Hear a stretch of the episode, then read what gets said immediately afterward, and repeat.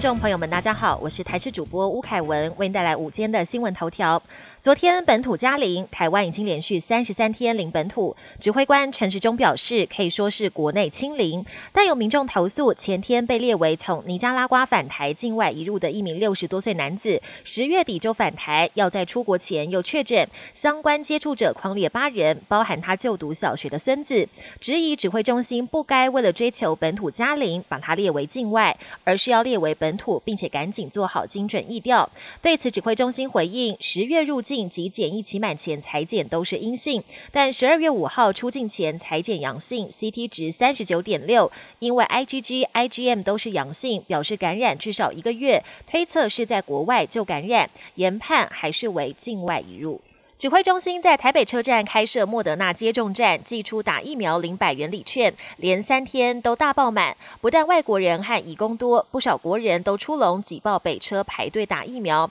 但有民众抱怨，他是二十四类工作场域的人，要赶着打莫德纳第二剂，但住家附近诊所都没有办法打，医院开的门诊又少，才到北车打疫苗。对于台北市长柯文哲称，在卖场打疫苗成本上升，安全性下降。有专家认为，只要备好。急救措施即可，毕竟两千零九年 H1N1 新型流感疫情期间就已经这样做过了。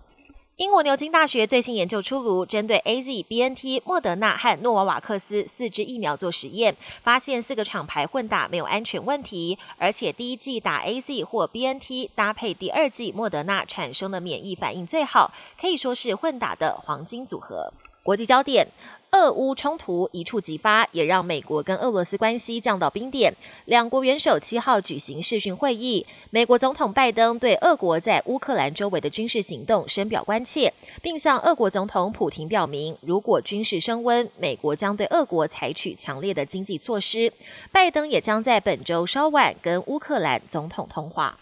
美国本周将召开民主峰会，台湾也在受邀名单。美国资深官员会前表示，将台湾视为领先的民主政体，能对峰会做出有意义的承诺，特别是在防范威权主义、打击贪腐以及促进人权的目标上。另外，美国将对北京冬奥进行外交抵制。稍早，澳洲也表态跟进。总理莫里森表示，澳洲同样不会派官员出席冬奥，但运动员仍会参赛。莫里森批评中国在新疆违反人权，还强调近年来中澳关系恶化，中国拒绝修补双方关系的机会，因此澳洲如今外交抵制冬奥，外界不用感到意外。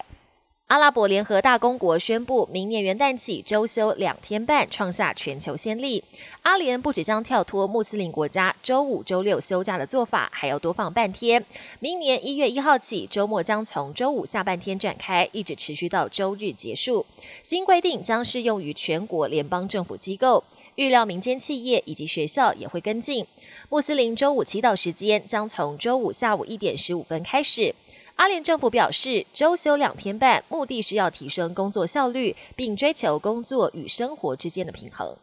本节新闻由台视新闻制作，感谢您的收听。更多内容请锁定台视各节新闻与台视新闻 YouTube 频道。